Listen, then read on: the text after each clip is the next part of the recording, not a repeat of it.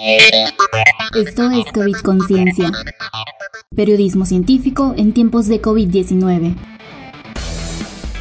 ¿Es el plasma sanguíneo un tratamiento efectivo contra COVID-19? En diversos medios nacionales destacaron la autorización del plasma sanguíneo como tratamiento para el coronavirus. En la mayoría de las notas hizo falta una mayor explicación de concepto para entender cómo y en qué consiste ese proceso.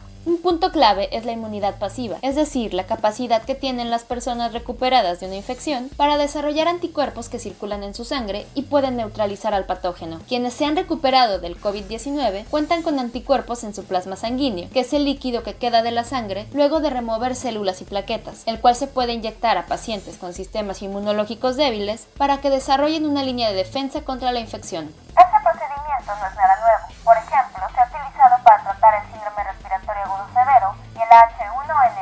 Sin embargo, pese a estar probado para esas y otras infecciones y autorizado por la Administración de Alimentos y Medicamentos de Estados Unidos, hacen falta más investigaciones para el caso actual. Primero, se debe identificar a los hiperinmunes al virus. e invitarlos a donar sangre. Después es necesario que se analicen los resultados para comprender cuál es la concentración ideal de anticuerpos para el tratamiento, cuántos hay en una unidad de plasma donado y con qué frecuencia un sobreviviente podría donar.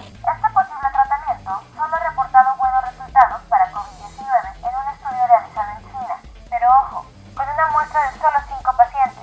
En el caso de México, donde se hacen pocas pruebas del virus, el potencial de donantes podría ser bajo. Para ser candidato, una persona debe haber recibido previamente una prueba positiva para el SARS-CoV-2, estar completamente libre de síntomas durante varios días y obtener un resultado negativo en una segunda prueba. Esto fue COVID Conciencia, periodismo científico en tiempos de COVID-19.